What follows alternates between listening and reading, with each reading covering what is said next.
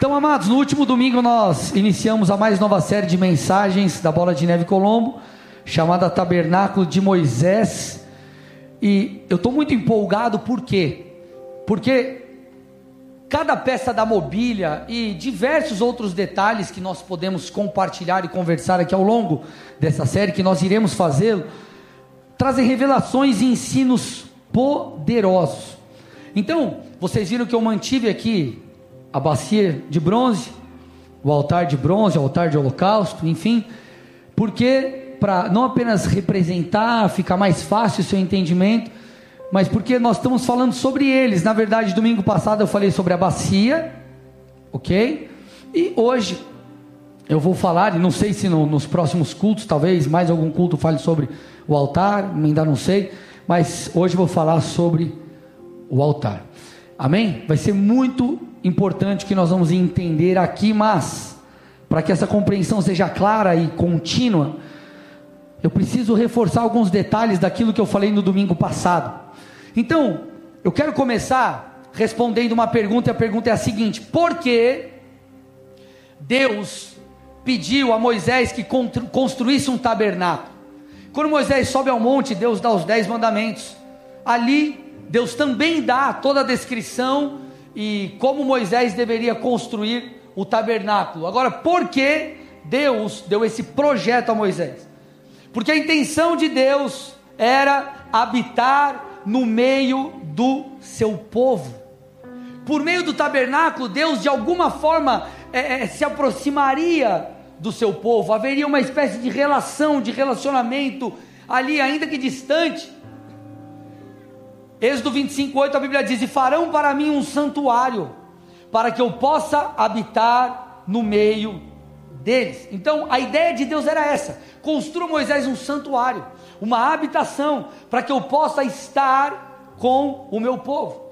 Nós sabemos, obviamente, que esse tabernáculo físico ele não está mais aqui entre nós, porque agora, né, é, é depois da obra de Cristo na cruz, ele não habita mais em templos feitos por mãos humanas, mas ele habita dentro de mim, de você, dentro daquele que crê em Cristo Jesus. Você pode dar um amém? Então, ele não habita mais em templos. Mas uma outra verdade que nós precisamos entender é que toda a dinâmica do que acontecia no tabernáculo, as ofertas, os sacrifícios, as orações, tudo que era feito ali, toda a lei cerimonial que Deus pediu que assim o povo, os sacerdotes, os levitas cumprissem, tudo isso foi cumprido em Cristo. Tudo isso, tudo isso se cumpriu agora e nós não nos relacionamos mais através desses objetos ou por meio desses objetos. Nós não precisamos mais sacrificar animais, nós não precisamos mais lavar as nossas mãos e nossos pés numa pia antes de nos relacionarmos com Deus. Nós não precisamos mais disso. A nossa relação com o Senhor é mais por meio de sacrifícios externos o escritor de Hebreus, ele deixa claro isso em Hebreus 10, 1. Ele diz que a lei é apenas sombra de bens vindouros. Todos esses rituais eram apenas um indicador daquilo que aconteceria no futuro.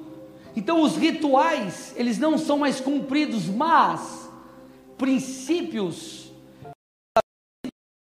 lá continuam. Então, o que nós estamos estudando aqui é o que cada peça da mobília, o que N coisas que nós vamos conversar aqui do, do tabernáculo, é, é, nos ensinam hoje. Então, põe para mim a imagem do tabernáculo aí na, na, na, tela. Como que era a dinâmica? Então, esse era o tabernáculo. Então, você tinha o pátio externo. Então, você vê todo essa, esse cercado, o pátio externo. No pátio externo, você tinha o altar de bronze você tinha a bacia ou a pia de bronze, pátio externo, aí você tinha ali a tenda com o santo e o santíssimo lugar. Então você tem um santo lugar, depois você tem o santíssimo lugar. Então essa, essas eram as, as, a, a estrutura do tabernáculo. Como que era a dinâmica? Tudo começava pela pia, apesar dela não ser a primeira a entrada do tabernáculo era por aqui, né? Por aqui. Apesar da pia não ser a primeira visualmente, ela era a primeira em uso. Então, lavava-se as mãos e os pés, o sacerdote aqui ia para o altar, sacrificava, voltava, se lavava novamente, e aí seguia para os seus ofícios e o serviço sacerdotal ali dentro, no, no santo, e uma vez por ano o sumo sacerdote ele entrava no Santíssimo Lugar. Culto passado aprendemos sobre a bacia, hoje nós vamos aprender sobre o altar. O altar de bronze. Abra comigo a sua Bíblia em Êxodo 27, 1 a 8. Então diz assim o texto: Faça também o altar de madeira de acácia. Seu comprimento será de dois metros e vinte e a largura será de dois metros e vinte. O altar será quadrado. A altura será de um metro e trinta. Nos quatro cantos coloque quatro chifres, os quais formarão uma só peça com o altar, que deverá ser revestido de bronze. Faça também recipientes para recolher a cinza do altar, além das pás, bacias, garfos e braseiros. Todos esses utensílios serão feitos de bronze. Faça também para o altar uma grelha de bronze em forma de rede, fixe quatro argolas de metal nos seus quatro cantos. Coloque argolas, as argolas dentro do rebordo do altar para baixo, de maneira que a rede chegue até o meio do altar. Faça também cabos para o altar, cabos de madeira de acácia revestidos de bronze. Os cabos devem ser passados pelas argolas de um e de outro lado do altar, quando esse for transportado. Oco e de tábuas você fará o altar como lhe foi mostrado no monte, assim o farão. Então, nós vemos Deus é muito importante. Escute, às vezes pode ser que você ache chato é, observar esse tipo de coisa. Quando você vai lá para o livro de Levítico, você fala misericórdia. Eu vou pular, mas eu vou te falar, amados. Eu estou estudando o livro de Levítico, eu estou estudando os sacrifícios, e eu vou te falar, isso tem mudado a minha história. Levítico, que era um dos livros mais desafiadores, tem se tornado um livro incrivelmente poderoso na minha vida. Por quê? Porque todos esses detalhes são representações e apontam, alguns deles ou muitos deles, para coisas nos dias de hoje. Então nós vemos vários detalhes, mas fato é, no versículo 1, o Senhor disse para Moisés: faça um altar para mim de bronze. E aí ele vem e traz todas essas explanações. Agora, qual que é a ideia do altar? O que, que o altar representa? Altar é lugar de morte, repete comigo: lugar de morte. Ok? Altar é lugar de morte. As ofertas eram oferecidas aqui, os sacrifícios eles eram colocados aqui. Então, o altar é lugar de morte. Eu preciso que você entenda o seguinte: tudo começa na vida com Deus pela fé, ok? Nós cremos em Cristo, nós precisamos crer em Jesus, mas somado à fé, somado à fé precisa existir arrependimento. Fé precisa ser somada a ela arrependimento, e arrependimento nos leva a obras diferentes daquela que nós temos tido. Eu costumo dizer que é, quando nós pregamos a mensagem de salvação, como até foi falado hoje lá no treinamento que nós estávamos participando, nós falamos do amor de Cristo o Senhor nos ama e Ele nos chama para um relacionamento com Ele. Contudo, esse relacionamento começa com fé, com acreditar, mas também com se arrepender, com entender eu sou pecador, eu preciso de salvação, eu preciso mudar a minha vida. Então a pia começa com a pia lavando as mãos e os pés, isso fala de santificação. Porém nós seguimos para o altar. O altar fala de morte. Morte do que, gente? Não é morte nossa, você tem que se matar, se ferir, não é isso.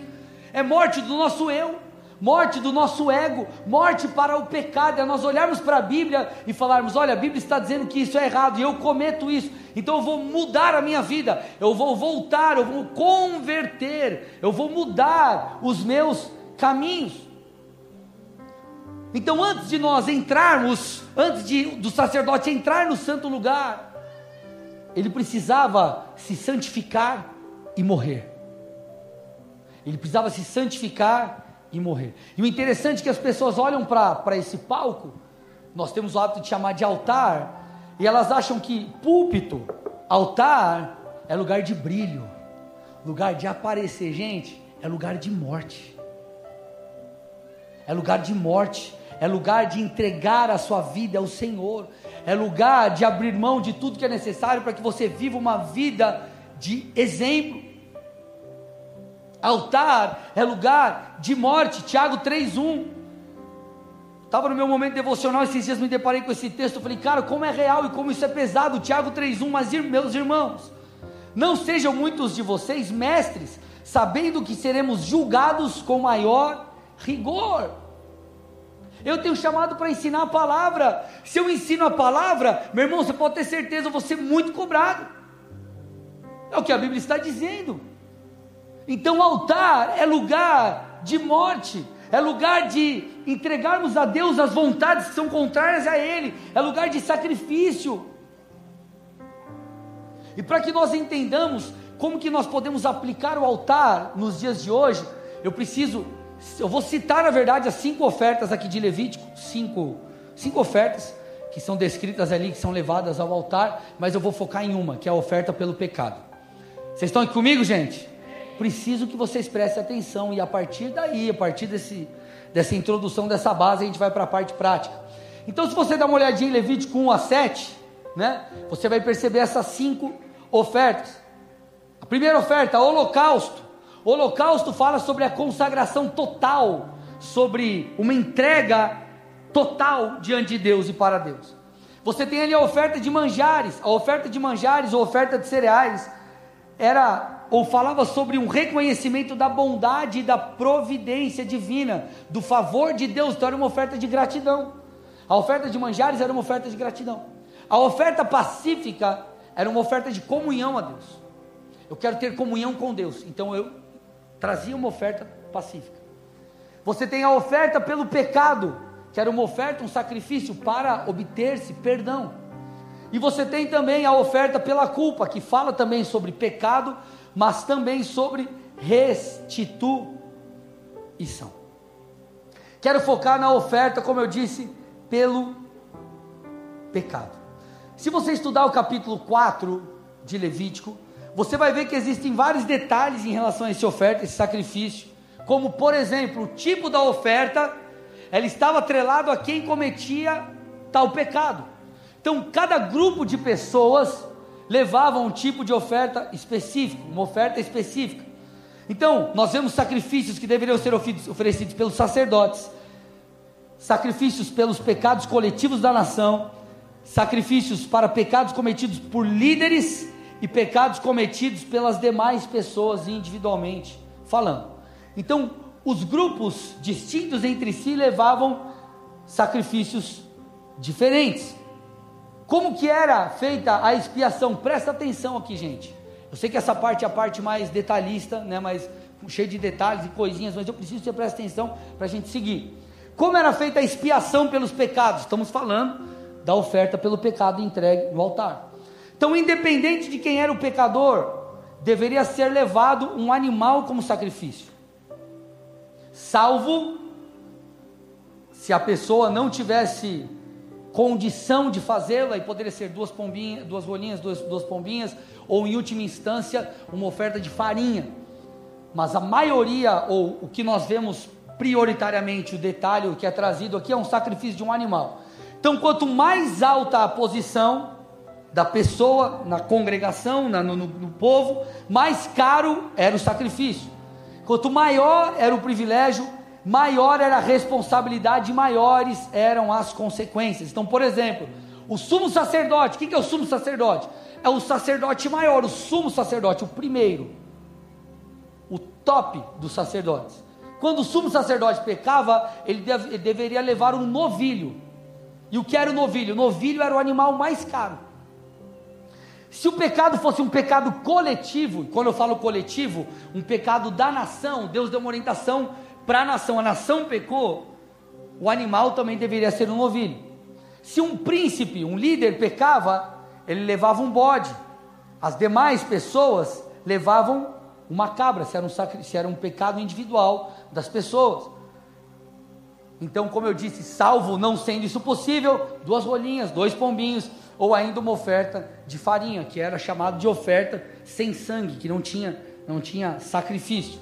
Agora, presta atenção aqui, aqui o negócio começa a ficar bom. O transgressor, o pecador, ao levar o animal, ele precisaria colocar as mãos sobre a cabeça do bicho, como forma de identificação. Então, quando o animal, antes do animal ser sacrificado, ele colocava, vamos imaginar que isso aqui é um animalzinho. Então, ele botava a mão na cabeça do bicho. E sabe qual era a intenção com, com essa direção? Era o pecador olhar e falar assim: esse animal está sendo morto por causa de mim. Quem cometeu o pecado foi eu, mas quem está morrendo é esse animal inocente. Você que é esperto, você já sabe que isso tipificava o sacrifício de Jesus, amém? No nosso lugar. Mas eu quero que você grave isso. Ele colocava a mão sobre a cabeça do animal, e o animal era sacrificado. Quando a nação toda pecava, esse gesto de colocar a cabeça na mão, enfim, do animal, é era um gesto feito pelos anciãos, porque eles eram os líderes do povo, responsáveis pela vida espiritual de Israel, do povo, então eles tinham que botar as mãos sobre os animais, para eles entenderem que, como líderes, eles deveriam guiar o povo a um lugar segundo a direção de Deus. Quando o sumo sacerdote pecava, ele mesmo deveria colocar as mãos sobre a cabeça do animal. Quando o governante pecava ou alguém do povo, estes deveriam colocar a mão sobre a cabeça do animal. Após isso, sabe o que era feito? O animal era sacrificado, mas sabe por quem? Pelo ofertante. Eu não sei se eu falei para vocês no domingo passado que quem cortava não era o sacerdote que sacrificava, era o ofertante. Então o cara botava a mão na cabeça do animal. esse animal está sendo morto por causa de mim. Sabe o que ele fazia? Ele pegava e cortava a garganta do animal, para que sangue fosse derramado. Para que sangue fosse derramado.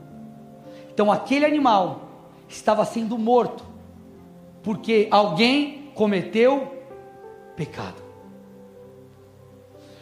Então o sangue dos sacrifícios levado pelos líderes e pelas pessoas que pecaram individualmente deveriam ser aplicados aos chifres do altar de bronze. Aqui não tem, mas ele tinha.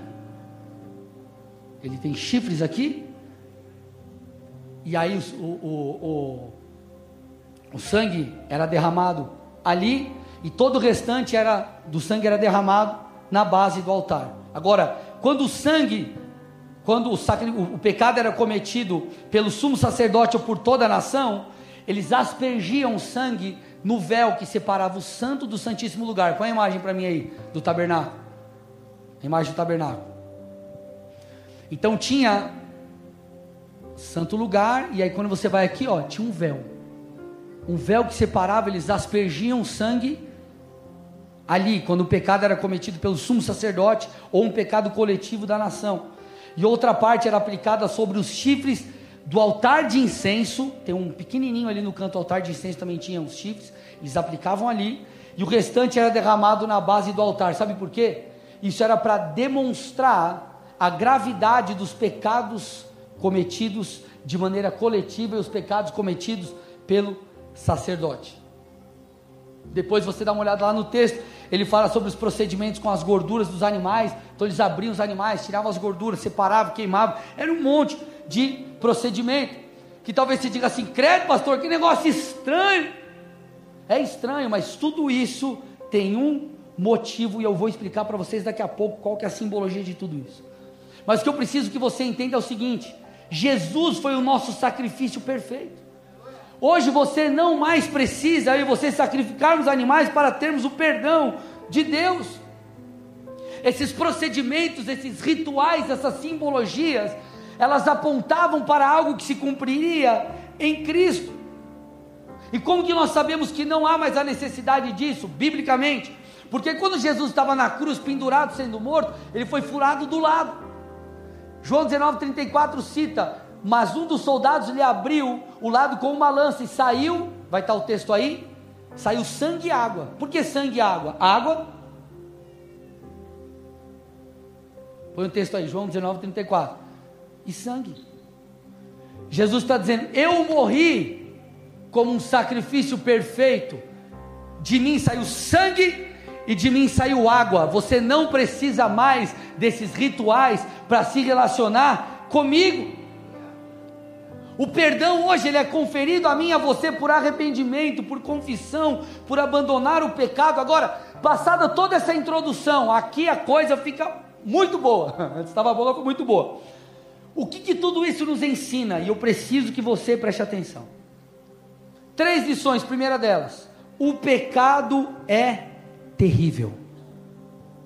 Sabe qual era a ideia de Deus em mostrar tudo, em permitir ou determinar que fosse dessa forma? Para que eu e você pudéssemos entender que o pecado é terrível. Eu quero, eu quero que você se imagine, irmão, de verdade. Se imagine como um, alguém que vivia, que vivia naquela época. Alguém fazendo parte do povo de Deus. Você cometia um pecado.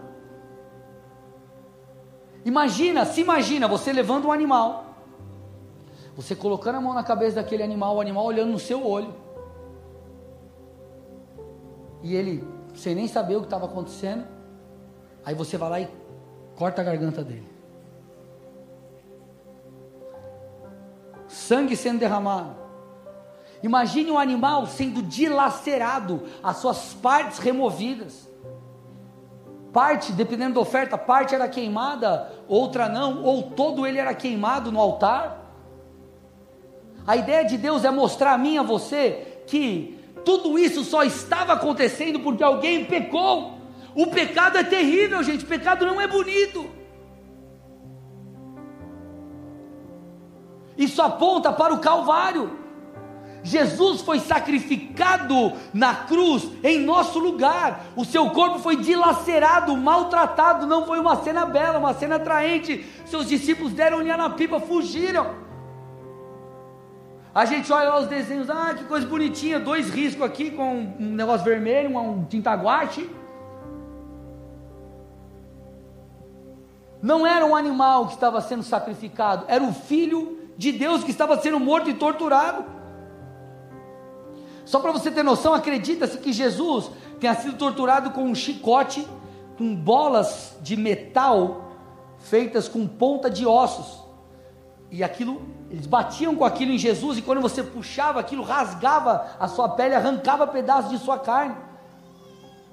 Os pregos que colocaram nos pés, mãos ou punho de Jesus, tinham cerca, estudiosos dizem, de 12 centímetros e meio. 12 centímetros e meio e eles atingiam nervos importantes, causando dores terríveis.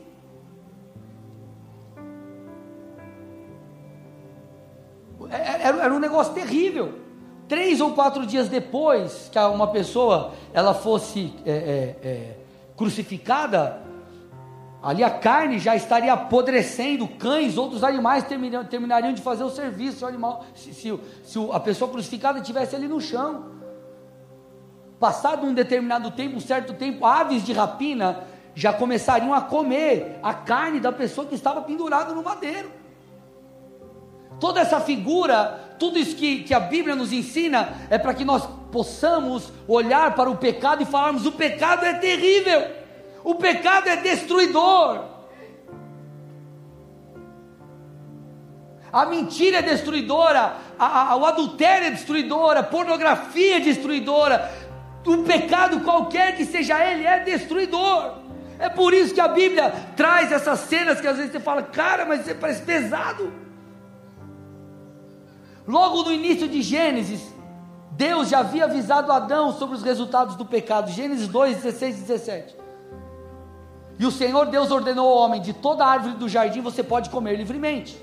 Mas da árvore do conhecimento do bem e do mal você não deve comer, porque no dia em que dela comer, você certamente morrerá. Se você comer Adão, você vai morrer.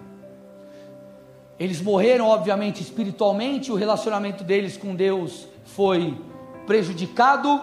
Eles também entraram num processo gradual, declínio, né, de declínio rumo à morte física, porque o homem não foi criado, ele foi criado para ser eterno.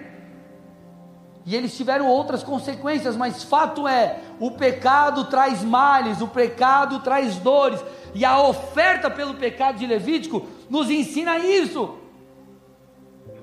Paulo, milhares de anos depois, ele diz em Romanos 6, 23: porque o pecado, ou o salário do pecado é a morte. O salário do pecado é a morte, mas o dom gratuito de Deus é a vida eterna em Cristo Jesus. Aleluia. Então o resultado do pecado é a morte, gente, vamos lá. Quantas pessoas não estão com casamentos destruídos ou com a sua vida destruída por causa da pornografia? Busque ajuda, se santifique. Quantos relacionamentos, quanta confiança quebrada por causa da mentira, pessoas amarguradas, famílias divididas porque não há liberação de perdão, pessoas com a sua vida emocional destruída porque se entregam a um monte de gente. Criminalidade, corrupção, por quê? Porque as pessoas pensam apenas em si. E Deus quer que eu e você vejamos e entendamos: o pecado é destruidor, o pecado gera morte. O pecado é terrível, o pecado não é belo. Ah, mas que saudade dos meus tempos antigos. Ô irmão, misericórdia.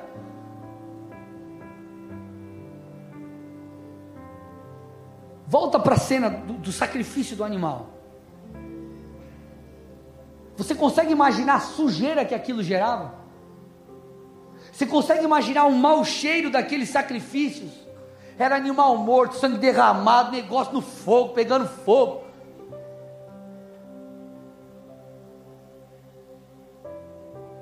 Você consegue imaginar isso? Por que, que eu te falo? Porque às vezes é, é, é, nós acreditamos que os nossos pecados não são tão complicados. Mas, gente, eles ferem a santidade de Deus, eles deformam a nossa alma, eles nos afastam de Deus, eles nos contaminam. Deus queria que seu povo tivesse noção de que o pecado é terrível.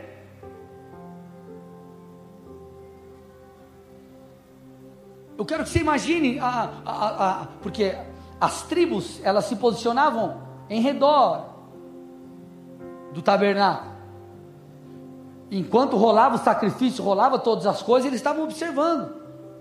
Tente imaginar essa cena, não era algo bom de se ver. Então alguém olhava de longe e falava: Cara, nós somos pecadores.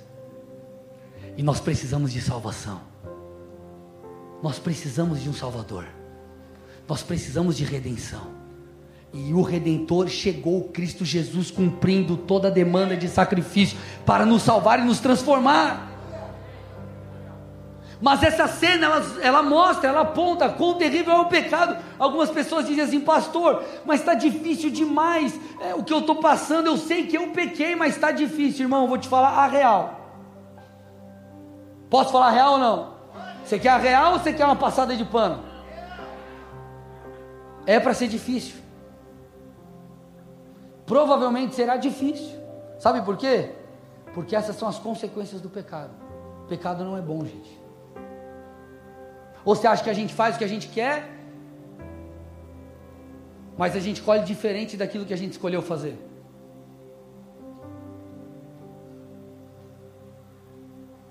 As consequências do pecado são difíceis. O pecado custava a vida de um animal. O pecado ele custava coisas para o ofertante. Agora, a consequência do pecado, se você tem vivido distante de Deus, eu te digo, ela tem o poder de te trazer de volta. Porque você pode olhar e falar: Senhor, eu não quero mais isso. Eu entendi, o pecado não é bom. Eu me volto para ti hoje em arrependimento. Porque o pecado é pesado, gente. Gálatas 6,7: Não se enganem, de Deus não se zomba, pois aquilo que a pessoa semear, isso também colherá. Agora, para você ter uma ideia, no Antigo Testamento, tomar até uma água para falar isso. Espera aí.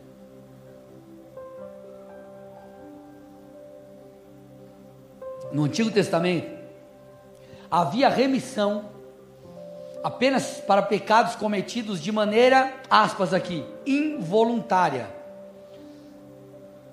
Pecados por acidente ou pecados que as pessoas elas não tinham necessariamente a intenção de cometê-lo. Você vai entender onde eu quero dizer. que eu quero dizer. Isso é mais ou menos o que Paulo disse em Romanos 7, 18 e 19. Ele disse assim, né? É, é, Paulo ou Alumeopídio, né? Porque eu sei que em mim, isto é, na minha carne, não habita bem nenhum, pois o querer o bem está em mim, mas não o realizar. Porque não faço o bem que eu quero, mas o mal que não quero, esse faço.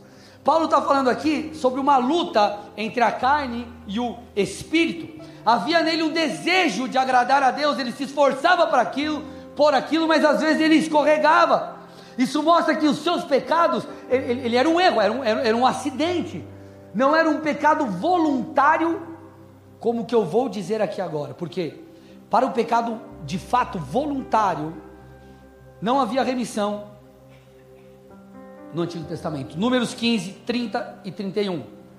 Mas a pessoa que fizer alguma coisa deliberadamente, quer seja dos naturais da terra, quer seja dos estrangeiros, está blasfemando contra o Senhor. Tal pessoa será eliminada do seu povo. Sabe o que é eliminada, gente? Eliminada. Pois desprezou a palavra do Senhor e desrespeitou o seu mandamento. Essa pessoa será eliminada e a sua iniquidade estará ou será sobre ela. As pessoas que diziam mais ou menos assim: Eu sei que isso aqui é errado, mas eu quero. Eu sei que isso é errado, eu medi as consequências, eu avaliei, eu sei, se eu pecar eu vou me dar mal, eu sei que eu vou me lascar, mas mesmo assim eu escolho pecar, eu escolho não me voltar para aquilo que Deus fala, mas deliberadamente eu vou pecar. A Bíblia está dizendo que ele estava blasfemando contra Deus. E para esse não tinha remissão. Nenhum sacrifício era capaz de cobrir pecados deliberados. Não havia sacrifício. Que sacrifício? O que, que eu ofereço? É um novilho? É uma cabra? Três cabras? Cinco novilhos? Não existia. Não existia. Por isso que nós vemos o escritor de Hebreus dizendo, Hebreus 10, 26 e 27, porque se continuarmos a pecar de propósito, depois de termos recebido conhecimento da verdade, já não resta sacrifício pelos pecados. Pelo contrário, resta apenas uma terrível expectativa de juízo e fogo vingador prestes a consumir os adversários. O que eu estou tentando te mostrar? Pecado é terrível. Ai, mas eu me sinto tão bem. Irmão, vai nessa. Se o pecado é cruel, ele precisa ser abandonado por nós. Segunda lição, vocês estão comigo? Segunda lição, estão gostando ou não? Vocês estão mais quietinhos, acho que hoje está sendo mais, mais duro hoje. Ou, ou é, é, o negócio é, é forte, é forte. Segunda lição: toda a dinâmica, a explanação do altar, dos sacrifícios, enfim, tudo isso mostra o quanto Deus é santo.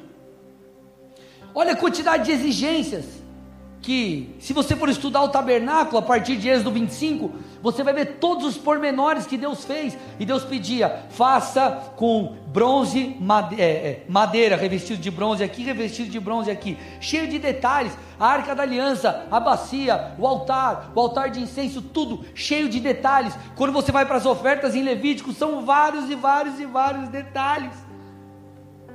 O que, que isso também visa apontar, nos mostrar e nos revelar? O quanto Deus é santo, nós não estamos lidando com qualquer um.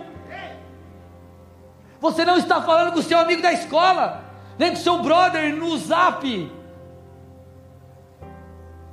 Não estou dizendo que você também tem que ser. Não, então peraí, eu vou, vou fazer uma oração, vou botar um terno aqui, ou vou botar um não sei o que, vou ajoelhar três vezes. Nada contra, se você quiser fazer, tudo bem. Não estou falando de uso de costumes, estou falando de formalismo. Você tem que ter reverência. Ok? Entender que Deus é santo. Vocês estão aqui comigo ou não? Ele não é qualquer um, ele é o Criador e o sustentador do universo. Ele é eterno. Pastor, mas o homem também não foi criado para ser eterno. Nós não teremos uma vida eterna. Tudo bem, você vai ter uma vida eterna. Só que Deus ele é eterno. Sabe o que isso mostra? Que ele não apenas não terá fim, mas ele não tem começo. Você consegue entender isso? Você e eu nós temos um começo. Deus não tem. As coisas criadas têm um começo. Deus não tem. Ele é eterno. Não se pode calcular o seu início o seu fim, ele é um Deus sem pecado, santo é o seu nome. Nosso Deus ele é separado do mal. Você vê essa ideia descrita no próprio tabernáculo. Põe para mim a imagem de novo aí. Do tabernáculo, o santo e o santíssimo lugar, apesar deles estarem dentro do, do todo aqui, né? Então tem cercado, né? Enfim. Só que o pátio externo era essa parte onde havia sacrifícios aqui, ofertas entregues, onde eh, o sacerdote se lavava, enfim. Mas o santo e o santíssimo lugar era separado desse ambiente. Antes de entrar lá, como eu já disse, ele precisava se lavar, oferecia sacrifício, se lavava de novo antes de entrar. Era um lugar separado. O Santíssimo Lugar era um lugar ainda mais separado, uma vez por ano apenas entrava ali o sumo sacerdote, era o local mais separado de todos. O que isso tipifica, o que isso mostra? A santidade de Deus. Ele é chamado em Salmos 71, 22 de o Santo de Israel. Os serafins ao redor do trono, Isaías 6,3, eles bradavam: Santo, Santo, pode tirar, pode pôr o texto aí. Santo, Santo, Santo é o Senhor dos exércitos, toda a terra está cheia da sua glória, esse é o nosso Deus. Então Deus não é qualquer um, todos esses requisitos é para você olhar e falar: cara, peraí, Deus é santo. Você vai participar, sei lá, às vezes de alguma coisa lá no teu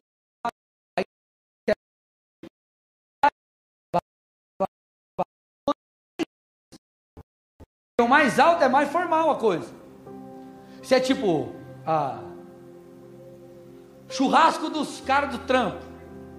Você vai de Havaiana, bermuda. Agora, reunião com o coordenador da equipe. Você vai de Havaiana, irmão? Pastor, eu ia. Misericórdia, pelo amor de Deus. Reunião com o chefe, com o dono da empresa, com o outro. Cara, você vai Cada hora o negócio é cheio de coisa. Por quê? Porque a pessoa é importante. Entende o que eu estou dizendo, o conceito, tá? Quando você olha para todas essas coisas, todas essas regras, é para que você entenda o que nós aprendemos com isso, entendermos que Deus é santo. Agora, sabe o que é mais maravilhoso? Que a santidade é um dos atributos comunicáveis de Deus. Pastor, o que, que é isso? Traduz para mim que eu não estou entendendo.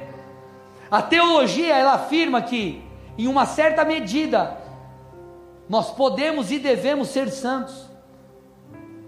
Deus ele é santo e nós não seremos santos como Deus, mas nós podemos nos santificar. Nós podemos e devemos nos santificar, porque o Deus que é santo habita em nosso interior. Efésios 1:4 Antes da fundação do mundo, Deus nos escolheu nele para sermos santos e irrepreensíveis diante dele. 1 Pedro 1:14 e 16. Como filhos obedientes, não vivam conforme as paixões que vocês tinham anteriormente, quando ainda estavam na ignorância. Pelo contrário, assim como é santo aquele que os chamou, sejam santos vocês também em tudo que o fizerem, porque está escrito: sejam santos, porque eu sou santo. Hebreus 12, 14: procurem viver em paz com todos e busquem a santificação, sem a qual ninguém verá o Senhor. Sabe o que é o mais incrível de tudo isso? Deus não está apenas comunicando a mim a você, ei, tenha reverência, entenda, eu sou um Deus santo. Ele está dizendo, você também pode ser participante da minha santidade. Enquanto alguns chamam de santificação, né, essa coisa de, ah, eu vou abrir mão dos meus pecados, eu, eu vou deixar de fazer isso, eu vou deixar de fazer aquilo, como, ah, isso é, isso é obra da lei, pastor, isso é religiosidade. Deus está mostrando que é um privilégio. Deus nos concede a graça de, por meio da, da, da, santificação das nossas vidas, de progredirmos em uma mudança que ela é contínua, nós sermos participantes da santidade de Deus, estarmos perto dEle. Não tinha como o sacerdote entrar no santo lugar sem antes se lavar, sem antes sacrificar.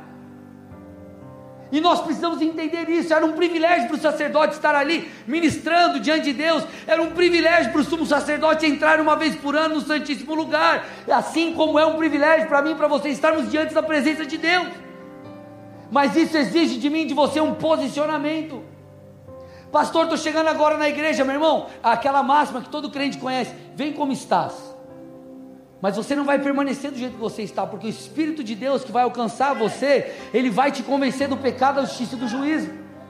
Então você vem como você está, você vem pela fé e o Espírito de Deus começa a trabalhar no seu interior, para que você viva como um discípulo de Jesus. Toda a correção que nós recebemos através da palavra, através do Espírito Santo falando no nosso coração, através dos nossos pastores, dos nossos líderes, olha o que a Bíblia diz, por que, que Deus nos repreende? Hebreus 12, 9 e 10, estou indo para o final, gente. Além disso, tínhamos os nossos pais humanos, que nos corrigiam e nós os respeitávamos. Será que então não nos sujeitaremos muito mais ao Pai espiritual, que é Deus, para vivermos? Pois Ele nos corrigia por pouco tempo, segundo melhor lhes parecia. Os pais, os pais nos corrigiam. Deus, porém, nos disciplina para o seu próprio bem, a fim de sermos participantes da sua santidade. Deus está dando a mim e a você o privilégio de sermos participantes de Sua santidade. Agora, para isso, nós precisamos voltar o nosso coração a Deus. Como nós já vimos, amados, todos esses procedimentos para perdão de pecados, eles não são mais necessários, porque em Cristo nós temos a remissão dos nossos erros, mediante o arrependimento. Nós sabemos que hoje a, a, a, o preço ou a paga ela mudou, não é mais um animal, nós não oferecemos mais uma oferta pelo pecado. Hoje, para que nós tenhamos perdão, paz com Deus, nós entendemos o que João disse, 1 João 1,9. Põe para mim aí. Se confessarmos os nossos pecados, Ele é fiel e justo para nos perdoar os pecados e nos purificar de toda a injustiça. Só que esse texto é lindo. Só que escute, quando nós olhamos para ele, nós somos tentados, fazendo uma comparação entre 1 João e a dinâmica de Levítico, nós temos, nós somos tentados a olharmos e falarmos, isso, ixi, agora, nos tempos do Novo Testamento, é molezinha. Eu não preciso mais de sacrifício. Eu não preciso mais de entrega. Antes, eu botava a mão na cabeça do animal, cruz credo. Cortava a goela do bicho. Sai sangue. Aí o bicho olhava para mim terrorizante o negócio. Hoje não, vou lá e falo, Jesus, foi mal aí, desculpa aí, vacilei. É, é molezinha, a vida com Jesus agora no Novo Testamento é nice, é uh. Aqui eu entro na terceira lição da oferta pelo pecado. Isso precisa nos levar a compreender a grandiosidade da obra de Cristo e o que Ele espera de nós. Preste atenção. Você está entendendo que por causa de Jesus, que foi o sacrifício perfeito, por isso que ele é chamado de o Cordeiro de Deus que tira o pecado do mundo, que resolve o problema do pecado que Adão cometeu. Ele está fazendo menção aos sacrifícios que eram feitos. Então Jesus é o Cordeiro perfeito que foi sacrificado de uma vez por todas e nós não mais precisamos fazer sacrifício para nos relacionar com Deus. A obra que Cristo fez foi grandiosa. Porque entenda uma coisa, gente, Adão quando ele peca, a historinha lá de Adão e Eva, quando Adão peca, Adão ele não era qualquer homem. Ele era uma matriz reprodutora. Lembra na época que você pegava o CD e você copiava os CDs? Aí, ó.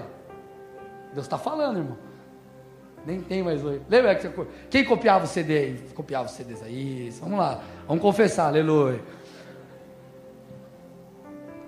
Se você, se o CD lá, ou que você pegou lá, que é, você vai copiar para a irmã, para a tia, para o primo, para a avó, para todo mundo tiver zoado, todas as cópias. Esse CD original, que toda a humanidade descendeu dele, todos nós somos descendentes de Adão. Então, se Adão pecou e corrompeu a si mesmo, com matriz reprodutora, riscou, arranhou, ia falar o disco, mas disco já faz muito tempo, arranhou o CD, o DVD, tudo que for cópia dele vai dar BO. E Está aí, irmão. Agora, o Pai, Deus, enviou o segundo Adão. Por isso que a Bíblia diz, chama Jesus de o segundo Adão, porque ele viveu em perfeição e veio para nos redimir, estabelecendo agora uma nova, uma nova sequência de filhos que não são mais desobedientes, mas obedientes. Então Jesus ele foi o sacrifício perfeito, ele foi o sacrifício suficiente para redimir todo aquele que crê. Então, respondendo a pergunta, alguns dizem assim: ah, hoje em dia, na, na, no Novo Testamento, é, não custa nada o arrependimento, se comparado com o Antigo Testamento. Tinha sacrifício, tinha toda aquela coisa arada. Primeira coisa, você está equivocado se esse é teu pensamento por dois motivos. Primeiro deles, custou o esvaziamento e a vida de Jesus, o Filho de Deus. Quando o pecado ele era a oferta pelo pecado, por exemplo, era feita, a Bíblia diz que os pecados eles recebiam apenas uma espécie de cobertura, cobertura, eles não eram removidos. Sangue de bodes, de animais não tinham poder para de fato purificar. Era apenas uma cobertura. Era apenas algo temporário. Agora, o sacrifício perfeito de Jesus custou o seu esvaziamento. O que, que é isso? Gente, entenda uma coisa: Jesus, vamos imaginar a historinha que ele estava lá no trono dele sentado, bonitinho. Aí o homem pecou, ele falou: Como, como vou resolver esse problema? Estou fazendo um negócio meio né, didático aqui para vocês entenderem, meio. Como que fala quando é? Lúdico. Jesus está lá, aí o homem pecou. Ele já sabia que ia pecar, mas tudo bem. O homem pecou. Vou lá resolver, o que, que eu vou fazer? Né? Quem poderá nos defender? Quem poderá resolver o problema? Se Adão, que era a matriz reprodutora, zoou tudo que viria depois, quem vai resolver o problema? Está todo mundo perdido, todo mundo corrompido, todo mundo manchado, sujo. Quem vai resolver o problema? O único que poderia resolver o problema era Deus. Agora, para Deus resolver o problema, ele precisava que alguém justo morresse. Então o que, que ele fez? O pai olhou para o filho e enviou o filho. O filho veio através, uma, uma, foi uma concepção sobrenatural no ventre de Maria. Por quê? Porque se Jesus nascesse de uma relação entre Maria e José, a natureza já veria corrompida. Lembra que eu falei que o Adão já bagunçou com tudo? Tudo que veio depois estava bagunçado. Então teve que uma concepção sobrenatural. Então Jesus nasce. Jesus vem como um homem, Jesus abriu mão de todos os seus atributos. Jesus não veio aqui nessa terra com poder de Deus, como se fosse Deus. Ele abriu mão de todos os seus poderes. Ele teve que depender do Espírito Santo. Jesus precisou, gente, é, crescer em sabedoria, a Bíblia diz. Jesus sentia fome, Jesus sentia sono, Jesus sentia dor. O Filho de Deus, o próprio Deus então ele se esvaziou para que morresse em nosso lugar e nós fôssemos salvos. Agora, segunda coisa que nós precisamos entender, você falou que não custa nada hoje, né? Basta a gente pedir perdão. Custou a vida do Filho de Deus, como eu falei, segunda. Custa o não apenas confessar os pecados, mas, mas é, exige-se o abandonar o pecado. Quando nós lemos o texto de João, estou terminando, gente, põe o texto de João para mim lá de novo. Quando nós olhamos o texto de João, 1 João, nós olhamos aqui e falamos assim. Quer ver? Põe lá para mim. Travou?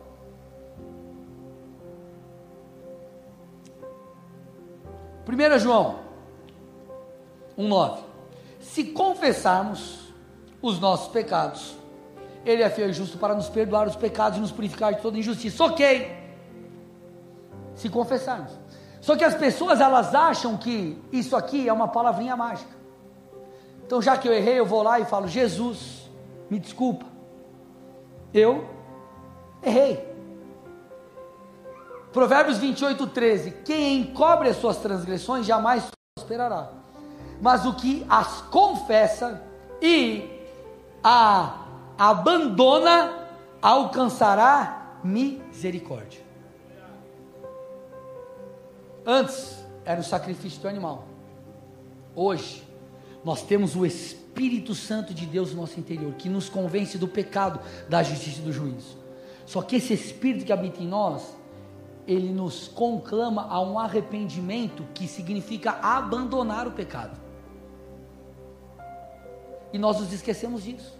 Nós achamos que basta, Deus me perdoa, não, me perdoa, eu errei. Só que você precisa se arrepender e mudar. Você precisa abandonar os pecados de estimação. Porque esse é o custo, o custo é abandonar o pecado. Nós não podemos ser, meus amados, uma casa suja para Deus. A Bíblia diz, 1 Coríntios 6, 17 a 20: Mas aquele que se une ao Senhor é um só espírito com Ele.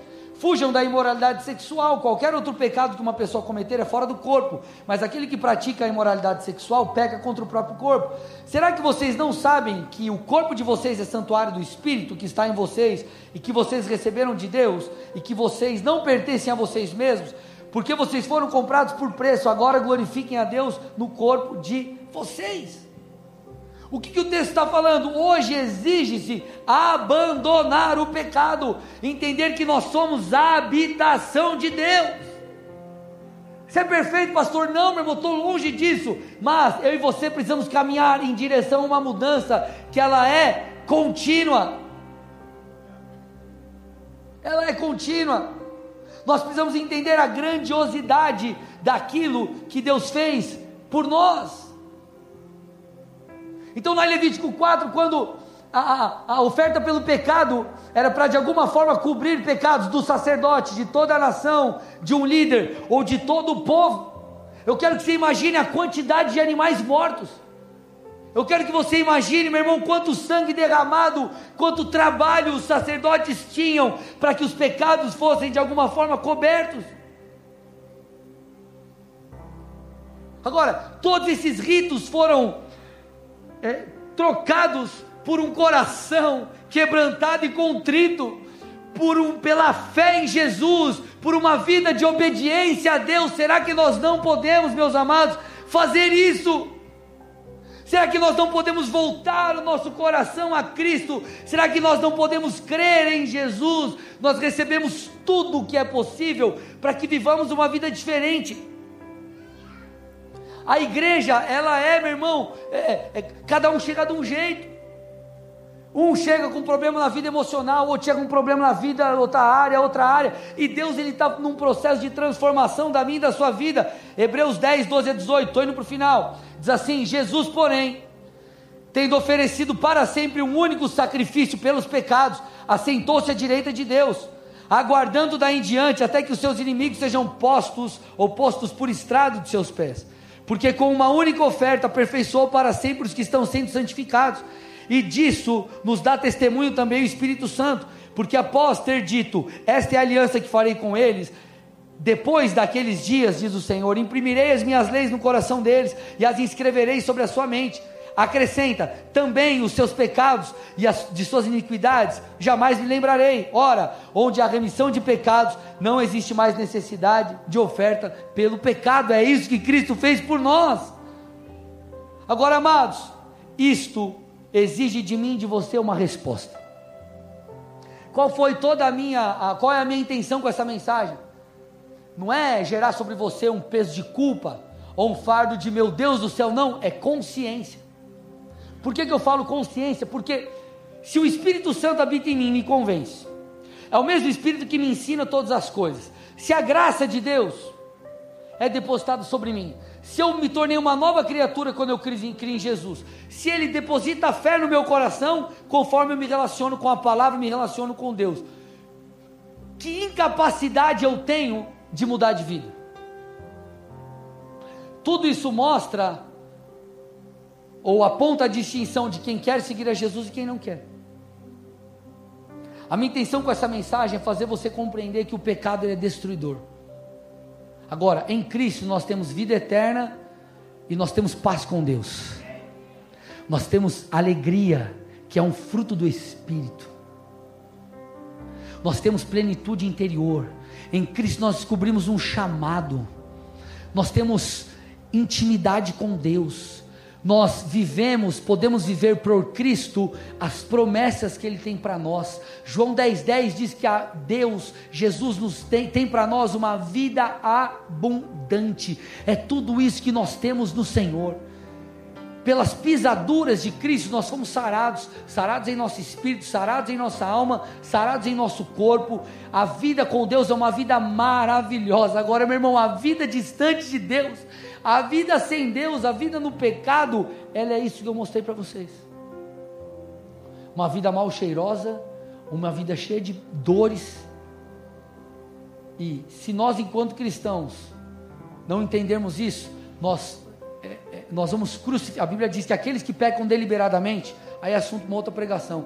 Mas aqueles eles podem crucificar novamente o Filho de Deus, porque eles estão se afastando totalmente da graça. Que eu quero que você entenda? Deus não te chamou para viver em pecado.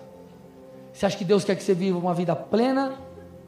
Passaremos por desafios e dificuldades, sim, mas você acha que Deus tem para você uma vida plena ou uma vida cheia de destruição? Pastor, essa mensagem foi dura, foi, irmãos, mas nós precisamos entender essas coisas. E não é uma crítica, apenas algo que eu vou colocar aqui. Você vai assistir um monte de pregação, aspas, motivacional. Mais uma vez, vou repetir, não é uma crítica. Mas se nós não entendermos o fundamento do Evangelho, se nós não entendermos que a vida com Deus é se voltar para o Senhor, se nós não entendermos que nós devemos nos prostrar, nós devemos nos arrepender dos nossos pecados, isso é totalmente possível por todas essas coisas que eu falei aqui, nós vamos viver uma vida fake uma vida falsa. Aí Jesus vai virar para você, vai ser um pé de coelho, vai ser o trevo, não sei quantas folhas, vai ser um objeto de sorte, sendo que Ele quer ser o seu Senhor, sabe por quê? Porque apenas debaixo do senhorio de Cristo você vai viver uma vida plena. Então, tudo que Jesus mostrou no Antigo Testamento, por exemplo, na oferta de pecado, que é o que falamos hoje, é para que nós olhemos e entendamos, cara, o que Jesus fez por mim é grandioso ele se esvaziou e foi esse sacrifício perfeito. Isso precisa gerar em mim um desejo de me entregar. O desejo de olhar para o meu problema com pornografia, com mentira, com qualquer outra coisa, problema no meu casamento, olhar e falar, cara, peraí, eu vou viver assim? Não, eu vou abrir mão de tudo isso, eu vou me voltar para Jesus, eu vou me arrepender, eu vou buscar ajuda, eu vou levantar o sinal de fumaça para o meu líder, para o meu pastor, para aquele que cuida de mim. Eu preciso de ajuda, ei! Por quê? Porque Jesus foi o sacrifício perfeito para que nós não precisássemos mais viver ali, mas que nós pudéssemos caminhar em direção a uma vida abundante. Agora, para isso, igreja, nós precisamos nos voltar para Deus. O mundo vai cada vez ficar pior. E se nós não nos apoiarmos na palavra e entendermos que nós não caminhamos por aquilo que a cultura diz que é bom, mas por aquilo que Deus diz, você vai viver de remedinho em remedinho para tentar resolver problemas que na verdade são espirituais. Tem muito problema que as pessoas acham, ah, meu problema aqui de alma, eu preciso disso, daquilo. Não, você precisa de arrependimento. Você precisa de joelho no no chão cara no pó, falar: Jesus, eu errei, eu preciso de ajuda, eu preciso de remissão, eu preciso de auxílio. O Espírito Santo, meu irmão, vai te convencer. Ele vai te levar ao arrependimento genuíno e você vai viver os melhores dias da sua vida. Sabe por que nós precisamos entender isso? Porque é só com arrependimento que nós temos acesso ao rio de Deus no nosso interior, as águas que fluem, aquilo que Deus tem para nós. Ele não é o pé de coelho, irmão, ele não é o objeto da sorte, ele é o seu e o meu Senhor. Feche seus olhos e curva sua cabeça em nome de Jesus.